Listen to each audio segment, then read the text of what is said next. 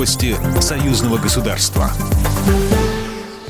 Здравствуйте, в студии Екатерина Шевцова. Развитию Евразийского союза не мешает ни коронавирус, ни внешняя ситуация, заявил премьер-министр России Михаил Мишустин, сообщает ТАСС. Глава российского кабина отдельно подчеркнул, что властям пяти государств, входящих в ЕАЭС, необходимо приложить все усилия, чтобы гражданам Союза было комфортно жить, учиться, работать и заниматься бизнесом. Также он рассказал, что на заседании Евразийского межправсовета, который прошел в Казахстане, стороны обсуждали меры борьбы с коронавирусом, сотрудничество с другими странами и вопросы создания единого рынка газа газа, также работы внутреннего рынка. Стратегия развития ЕАЭС до 2025 года, напомню, была утверждена в декабре 2020 года.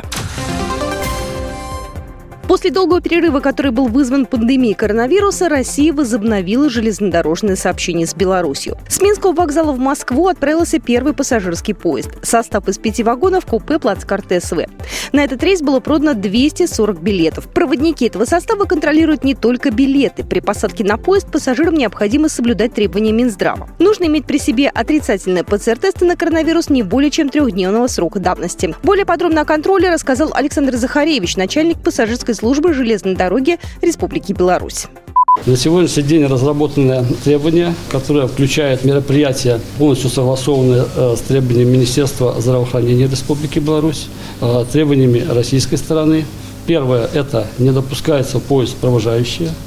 Второе – пассажирам настоятельно рекомендуем использовать на протяжении всей поездки э, защитные маски – Третье – не передвигаться без надобности по вагону.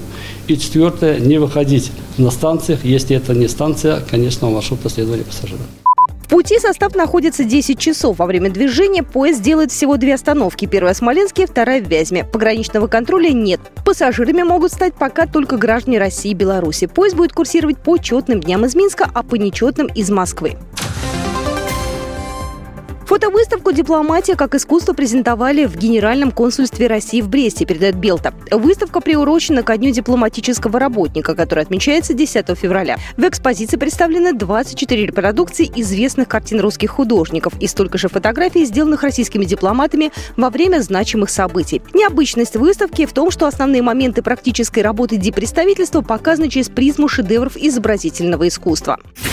Программа произведена по заказу телерадиовещательной организации Союзного государства. По вопросу размещения рекламы на телеканале «Белрос» звоните по телефону в России 495 637 65 22. В Беларуси плюс 375 44 759 37 76. Новости Союзного государства.